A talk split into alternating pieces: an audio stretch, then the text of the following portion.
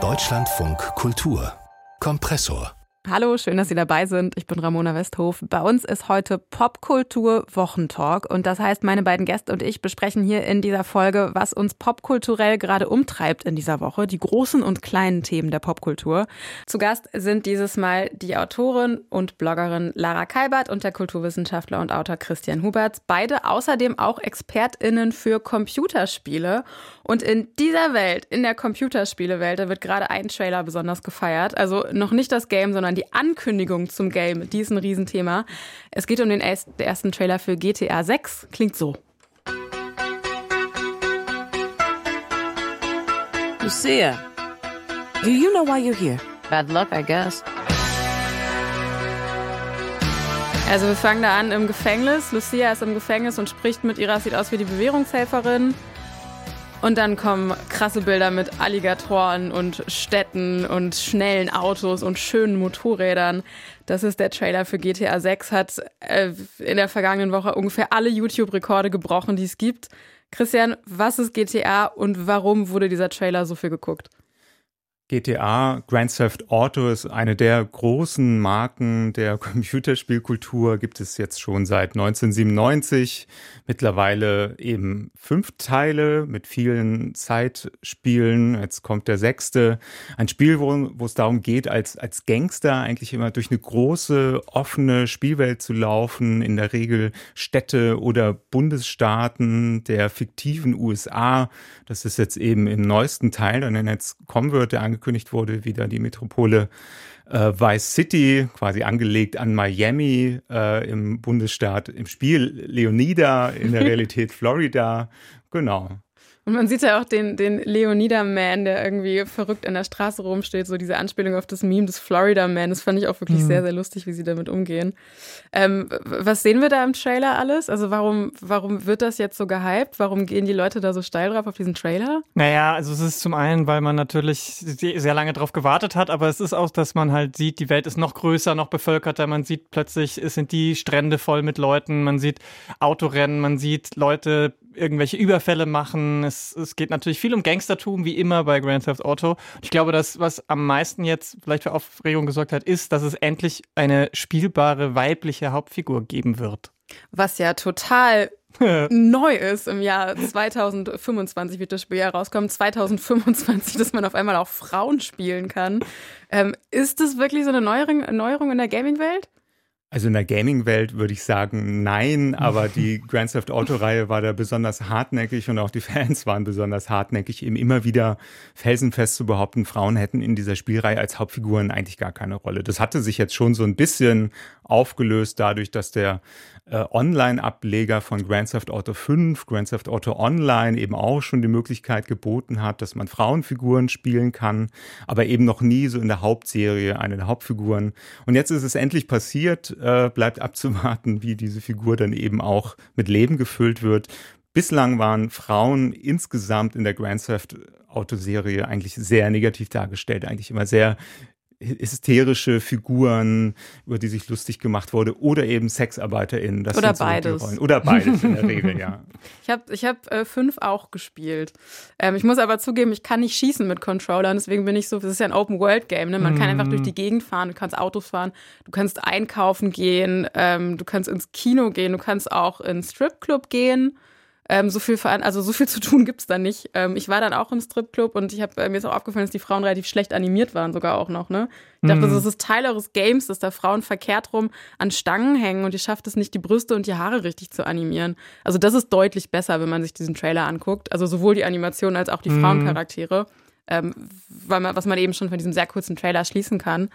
Ähm, aber dieses Open Game, ähm, dieses Open World Ding, das ist schon beeindruckend bei GTA und das wird auch der sechste Teil noch mal krasser machen dem Trailer nach, oder? Auf jeden Fall. Also was eben auffällt in dem Trailer ist, dass man ja eigentlich gar nichts vom Spiel sieht. Also man sieht das klassische Gameplay von so einem Grand Theft Auto Ableger überhaupt nicht, äh, sondern einfach eigentlich wird nur die Welt gezeigt.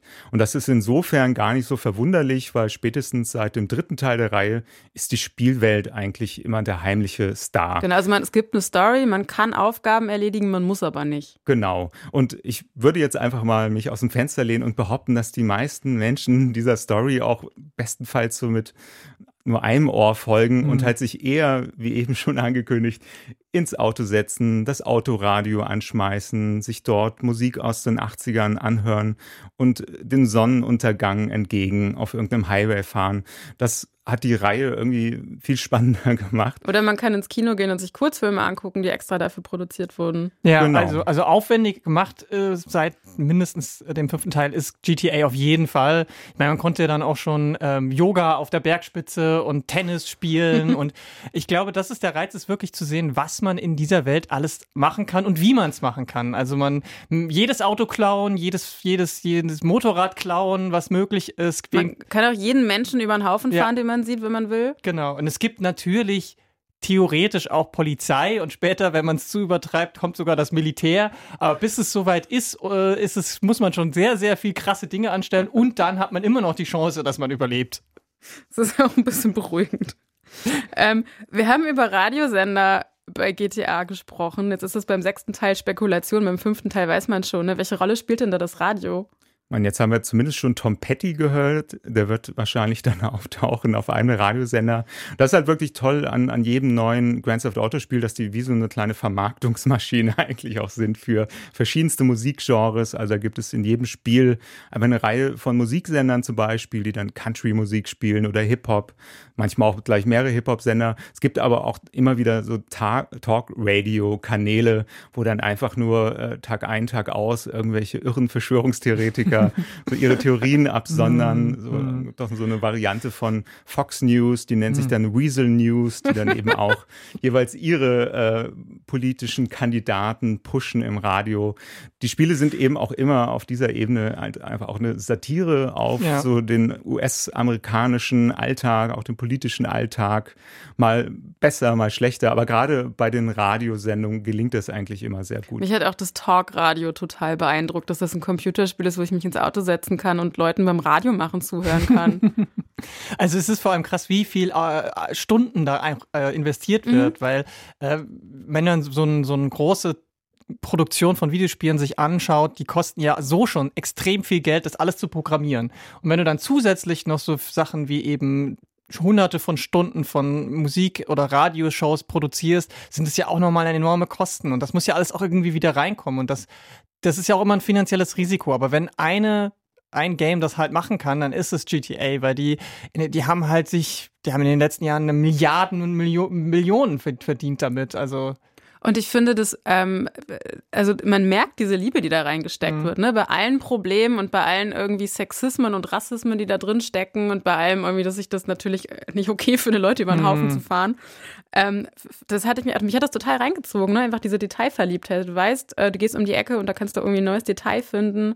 Und ähm, du merkst, dass da halt wirklich sehr viel Liebe und sehr viel Arbeit reingesteckt wurde. hm. Ähm, ich würde gerne nochmal auf das Stichwort Satire kommen, Mhm. weil du, äh, du gerade gesagt hast, Christian, das ist eine Satire auf die USA. Funktioniert das? Also ist das eine scharfe Satire? Nimmt es diese Drogenthematik zum Beispiel oder auch die Gewalt?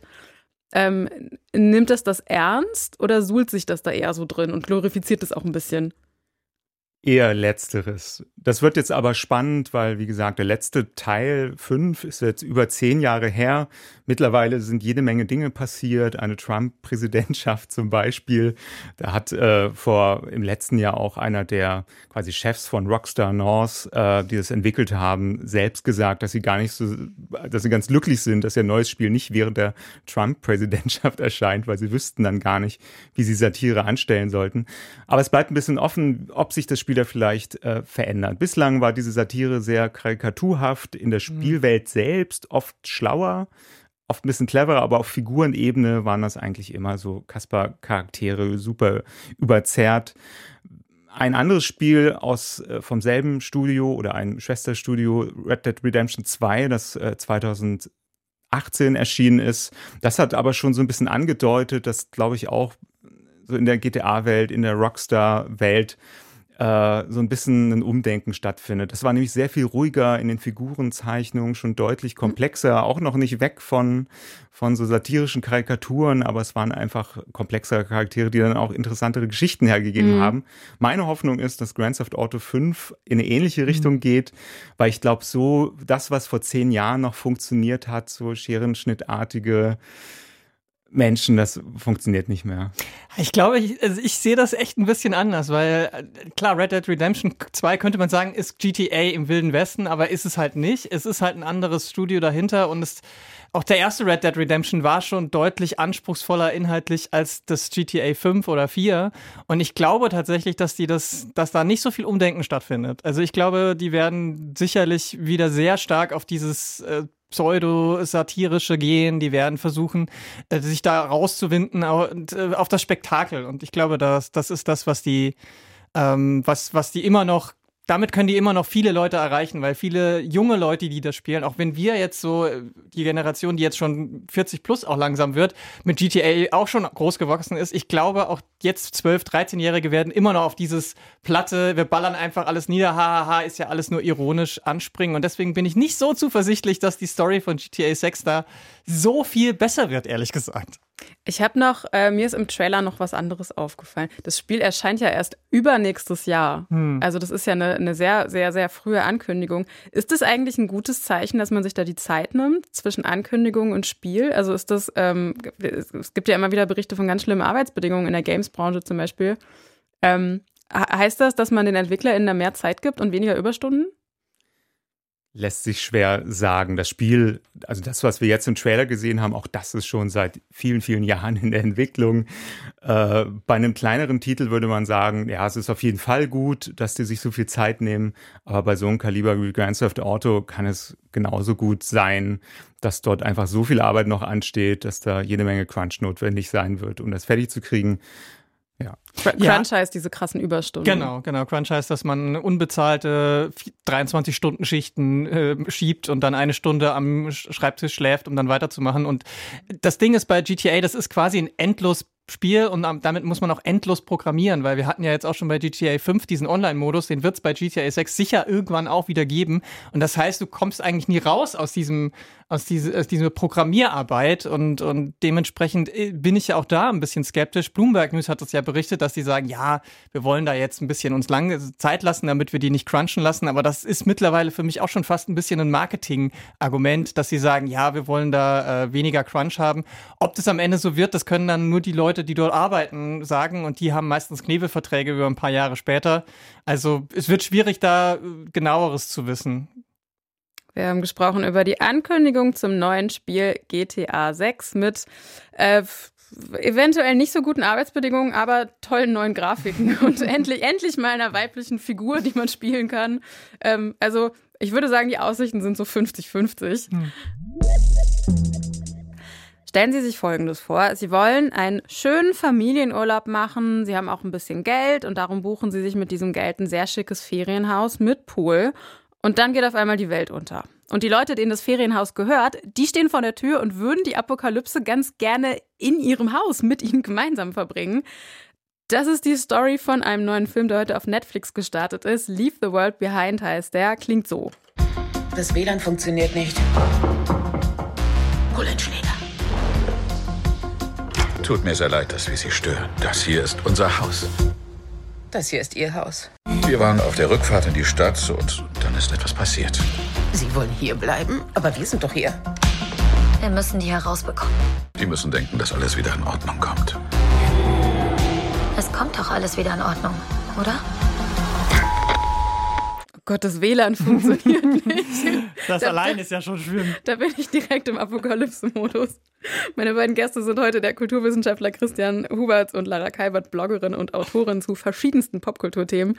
Äh, Lara, du mhm. hast ja nicht nur den Film gesehen, du hast auch die Romanvorlage gesehen von Roman Alarm. Fandest du danach, die Verfilmung hat dich überzeugt oder eher so geht so? Äh, geht eher so. Also das Buch ist ja ist gar nicht so lang, so knapp 240 Seiten, kann man relativ fix durchlesen, ist auch äh, ganz gut geschrieben, aber das Buch macht diese ganze Darstellung und die Themen, die da aufgemacht werden, doch deutlich besser als der Film.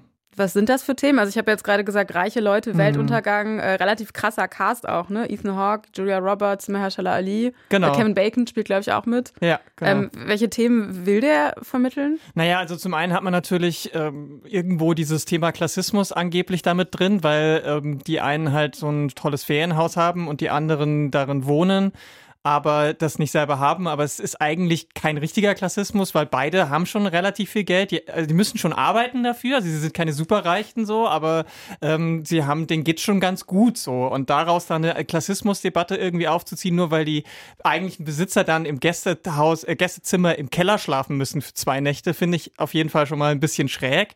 Dann gibt's dann noch die Rassismusdebatte, die aufgemacht wird, weil ähm, die eigentlichen Besitzer sind halt schwarz und die Gäste sind weiß und die äh, Person, die von Julia Roberts gespielt wird, Amanda, die ist halt die ist halt so ein bisschen rassistisch, ne? Also die, die sagt halt am Anfang, ich glaube ihnen nicht, dass das ihr Haus ist und wie kann, können sie so viel Geld haben und die führen doch was im Schilde, das ist doch alles irgendwie nur ein Trick und ähm, das äh, wird dann aber irgendwie auch nicht gut erzählt und aufgelöst und so ist das mit den ganzen anderen Themen rund um die Apokalypse, die dann irgendwie auch immer mehr wird, auch nicht viel besser gelöst. Und der Film wird ja auch so relativ mit relativ großen Worten angekündigt, ne? als so ein Streaming-Blockbuster mit eben diesem krassen Cast und der sich mit so schwierigen Fragen wie Klasse und Rassismus beschäftigen will. Christian, siehst du das auch so, dass das dahinter zurückbleibt? Ja, auf jeden Fall. Es gibt ja so ein bisschen immer diese, diesen Vorwurf, ein Film sähe so aus, als hätte ihn der Netflix-Algorithmus geschrieben. Ich finde es immer ein bisschen unfair, weil oft werden da auch so progressive Themen mit abgekanzelt. Mhm. Bei dem Film würde ich aber sagen, es passt eigentlich ganz gut, weil der wirklich sich so in Bass-Themen und Buzzwords verliert. Da geht's dann um, neben den schon besprochenen, dann noch um eine Cyberattacke und um irgendwie äh, Info-Warfare. Da werden Flugblätter abgeworfen mit arabischer Schrift, aber andere haben die dann in Koreanisch gefunden und das grätscht eigentlich auch all den ernsten Themen des Films so ein bisschen rein, weil immer, wenn man so denkt, uh, jetzt passiert vielleicht was Spannendes, äh, eskaliert diese Apokalypse irgendwie wieder so ein bisschen mehr mhm. mit irgendeinem neuen Thema äh, dann sind plötzlich die Tiere spielen verrückt und denkt mir, hä, ich dachte, es wäre eine Cyberattacke, was ist jetzt mit den Tieren?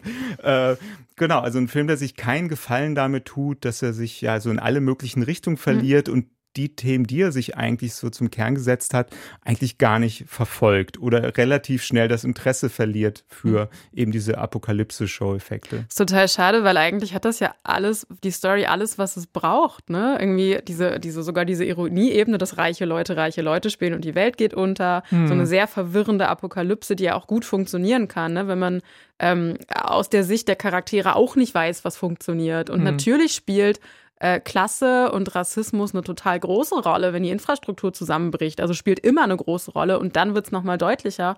Ähm, es ist ja total schade, dass das so hinter dem Buch zurückbleibt und auch hinter den eigenen Ansprüchen, oder? Ja, voll. Also es gibt total immer halt auch immer so Ansätze, wo man denkt, okay, jetzt vielleicht. Also der Film äh, ist, ja, ist ja nicht so, dass er das gar nicht versucht, aber er geht dann irgendwie nicht weiter. Er geht immer so einen Schritt in eine Richtung und dann dreht er sich wieder um 45 Grad, dann geht er einen Schritt, dann dreht er sich wieder um 90 Grad.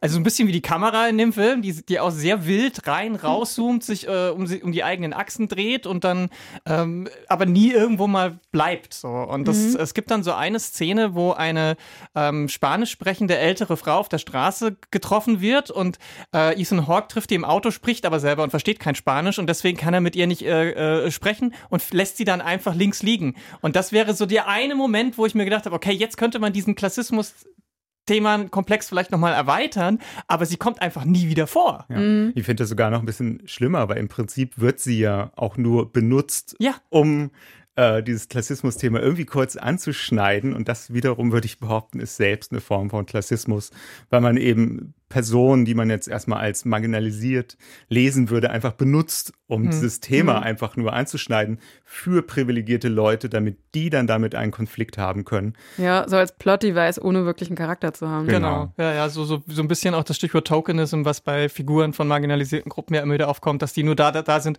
um dieses, diese Checkbox mhm. zu füllen. Und so kam mir das bei dem Moment vor. Und diese, diese Apokalypsen-Momente sind halt auch so, es wird halt unglaublich viel an Anspannung und Spannung aufgebaut und alles ganz viel angedeutet, aber es wird irgendwie nie richtig aufgelöst und dann das und so funktioniert das dann auch leider am Ende. Ohne jetzt zu viel zu verraten, aber es ist kein besonders gutes Ende für, für, für, für also aus erzählerischer Sicht.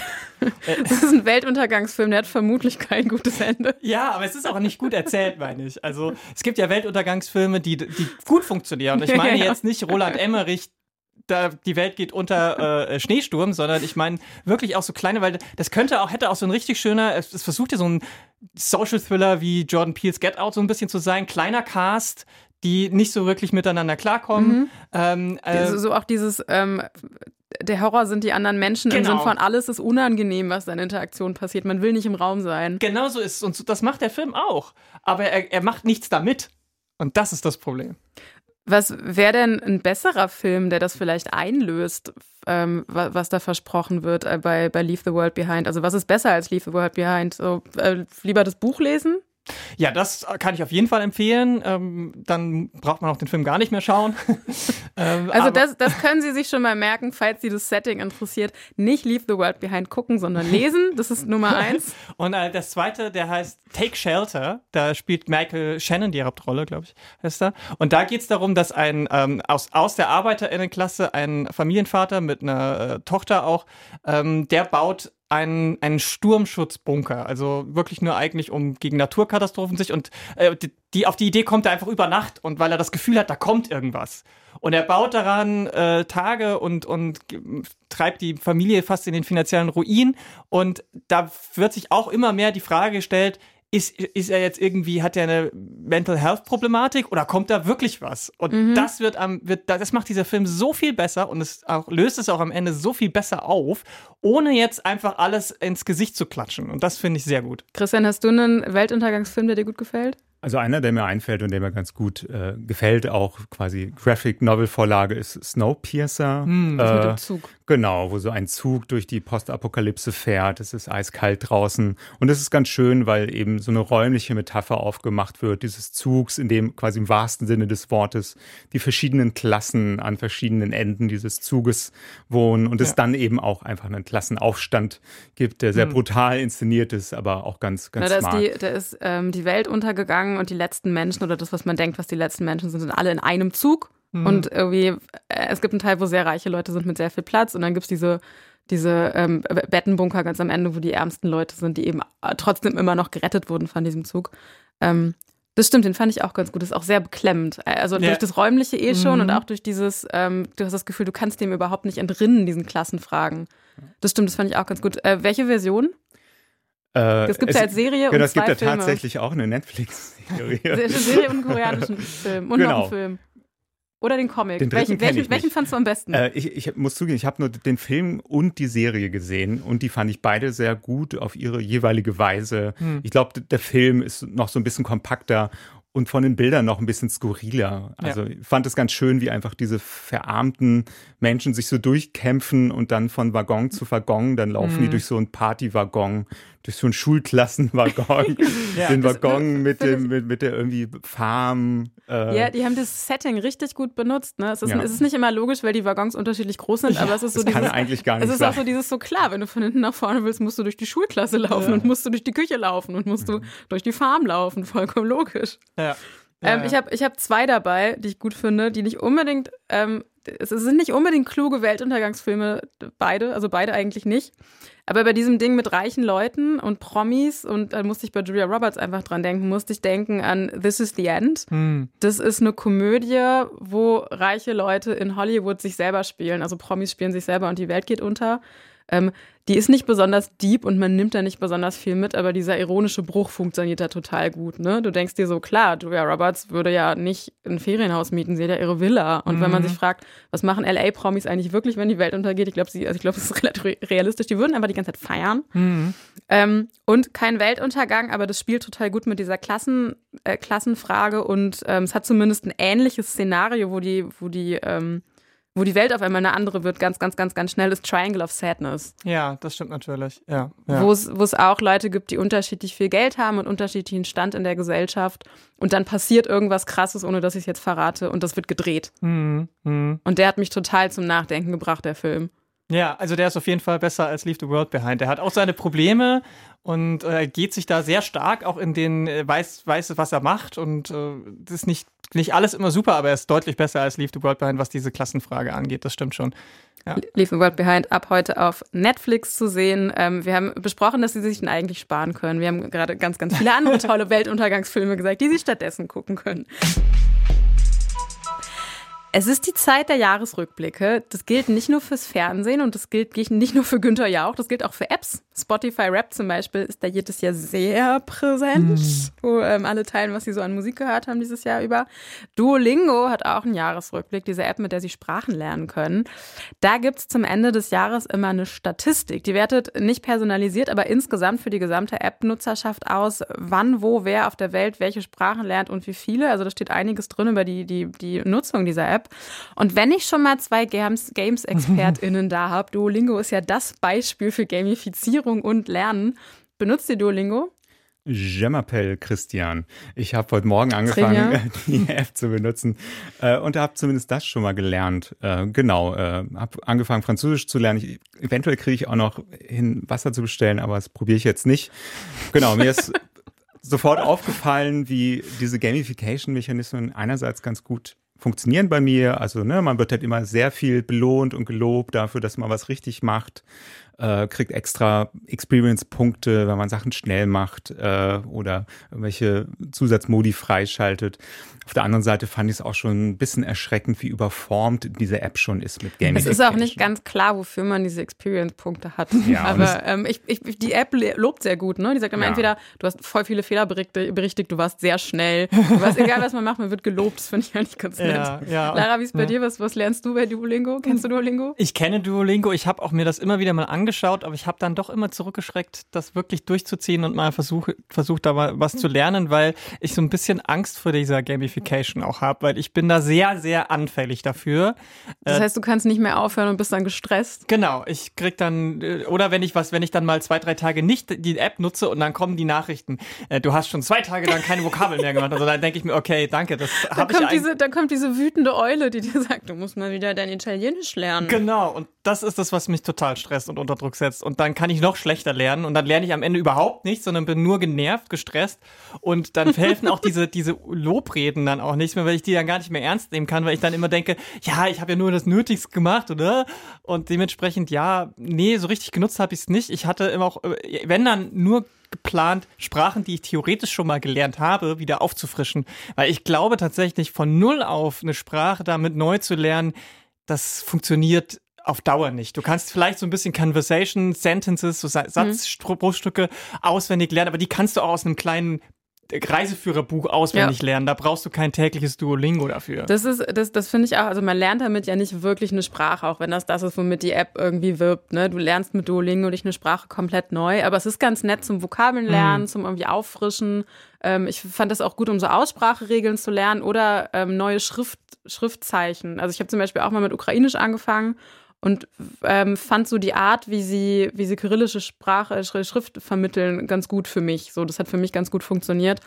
Ähm, und die App hat sich über die letzten Jahre ja auch verändert. Ne? Mhm. Also diese, diese In-App-Käufe sind neu, die Werbung ist deutlich ätzender geworden. Also es sind so richtig lange, also ich habe nach, ich habe jetzt gerade Italienisch angefangen, mhm. ähm, nach langer Zeit nochmal irgendwie wieder was Neues gemacht, die App mal wieder aufgemacht und mich hat total genervt, wie lang diese Werbeblöcke da drin sind und das ist auch richtig nervige Werbung. Mhm. Ähm, mich hat das eher abgeschreckt und falls du Angst hast vor der vorm Hängenbleiben mhm. bei der Gamification, wenn du ähm, die freie Version hast, darfst du eh nur drei Fehler machen und dann musst du warten. Das ist oder, schon wieder oder, oder, oder, Geld ausgeben. Schon wieder Druck, den ich nicht aushalten Nein. kann.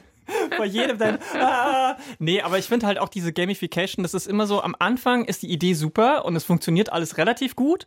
Und dann, je länger diese App existiert, desto mehr so sinnloses Zeug wird hineingepolstert und dann müssen sie natürlich irgendwann wieder Geld verdienen mhm. und dann wird das meistens irgendwann nicht mehr das, was man eigentlich damit machen wollte. Also die Leute, die damit, die da ursprünglich mal sich äh, für interessiert haben und die kriegen eigentlich gar nicht mehr die Erfahrung, die sie haben wollen. Mhm. Diese, diese nette Lernerfahrung, ne, mit so relativ nebenbei, relativ äh, niedrigschwellig. Ähm, das stimmt, ich habe auch gemerkt, es ist ein bisschen komplizierter geworden.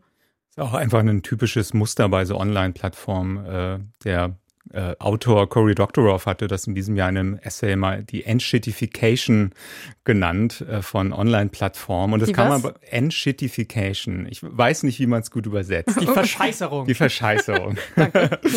genau. Äh, die eigentlich in so einem Dreiklang halt funktioniert. Am Anfang haben solche Firmen haben halt Startkapital, bauen eine gute User Experience, die funktioniert. So ist Duolingo groß geworden. Dann müssen sie aber auch die Werbe Kunden äh, glücklich machen. Das heißt, was ja auch, also ich will ja, Ja, auch bezahlen, genau. ne? ich gucke mir auch Werbung an oder Ja. gebe Geld, das macht ja auch Sinn. ich fänd's auch total okay, dann irgendwie für neue Herzen einfach ein paar Cent zu bezahlen. Aber nee, es müssen halt auch Werbespots eingeblendet werden. Und dann gibt's noch eine Extrawährung, die Diamanten. Irgendwann haben die User auch keinen Bock mehr darauf. Das heißt, man versucht die einfach nur noch mit Sonderangeboten und Abo und allen möglichen dran zu binden und mit, mit noch einer Rangliste. Äh, Und dann irgendwann am Ende der Endshitification geht's eigentlich nur noch darum, so viel Geld wie möglich da noch rauszuholen. Das, äh, ähm, das, das, das, ich kann mir das sehr gut vorstellen bei Duolingo. Ich habe auch wirklich gemerkt, es macht mir weniger Spaß. Hm, ja, Ja. ja, und es ist halt dann leider auch so, dass die, die äh, Features, die dann da kommen, die gehen dann auch wieder und dann ist man halt auch total verwirrt, was war das jetzt oder wozu Mhm. war das da? Und äh, am Ende geht es auch nur noch darum, dass die, die App möglichst oft angemacht wird, aufgerufen wird oder runtergeladen wird, aber gar nicht, ob man dann wirklich dabei noch was lernt oder irgendwie was Neues mitbekommt, weil die, die sich schon langst, längst davon verabschiedet haben, dass es darum geht, was die UserInnen wollen. Ich kann noch mal kurz erzählen, was eigentlich in dieser Auswertung Ja. steht. Ähm, darum sprechen wir ja gerade über Duolingo, weil die eine Studie ähm, jedes Jahr, wo drin steht, wer was wann, wie viel und wie oft lernt. Ähm, es ist, da stehen zum Teil ganz interessante Sachen drin. Ne? Also da wird zum Beispiel ähm, weiterhin mehr Ukrainisch gelernt und weniger Russisch. Ähm, macht ja irgendwie auch Sinn anhand der Weltlage. Irgendwie finde ich aber auch ganz interessant, dass sich die Weltpolitik da abbildet in so einer App-Auswertung. Ähm, Koreanisch wird auch immer beliebter. Da sind wir auch mitten in der Popkultur, weil das ja, es liegt ja, Ja. nahe, dass das mit K-Pop und K-Dramas zusammenhängt, also mit koreanischer Popkultur, Serien, Musik, die einfach gerade deutlich, deutlich beliebter war als noch früher. Ähm, sonst ist Englisch weiterhin meistgelernte Sprache, Deutsch ist auf Platz 4. Die, wenn das jemand nachlesen, wenn Sie, wenn Sie das nachlesen wollen zu Hause, die komplette Auswertung gibt es auf dem Duolingo-Blog. Ähm, ich finde am allerspannendsten, was ganz unten passiert in der Auswertung. Was ganz unten passiert in der Auswertung. Ähm, es gibt nämlich auch Sprachkurse für Klingonisch oder Valyrisch oder Gälisch oder Swahili oder auch Navajo. Äh, Latein kann man da auch lernen. Also ähm, sehr selten gesprochene Sprachen, aussterbende Sprachen, tote Sprachen, fiktive Sprachen. Ist da für euch was dabei? Ja, also ich würde tatsächlich nicht unbedingt die Fantasiesprachen wählen heutzutage. Ich bin fasziniert davon, wenn sich irgendwelche Fantasy-AutorInnen komplette Sprachen ausdenken, weil das ist unglaublich schwierig und komplex, sich eine Sprache auszudenken mit Grammatik und allem. Aber ich würde tatsächlich eher eine Sprache lernen wollen, die es bald vielleicht nicht mehr gibt. Ich habe gerade The Crown durchgebinged. Das heißt, Gälisch wäre jetzt eigentlich ganz gut, um die berühmte Charles-Rede selbst halten zu können. Da können Sie also so ein bisschen was lernen bei Duolingo oder zumindest ein paar Vokabeln lernen. Eine richtige Sprache kriegt man damit nicht hin. Wir haben gesprochen hier im Popkultur-Wochentalk im Deutschlandfunk Kultur über Duolingo, die eine Auswertung haben, wer wann welche Sprache lernt, mit Lara Kalbert, Bloggerin und Autorin zu Games, Comics, Feminismus. Die war heute mein Gast hier im Deutschlandfunk Kultur und Christian Huberts, Kulturwissenschaftler und Autor und Games-Experte. Vielen Dank, dass ihr da wart. Danke. Sehr gern. Das war der Kompressor-Podcast für heute. Ich bin Ramona Westhof. Die nächste Ausgabe gibt's am Montag. Ciao!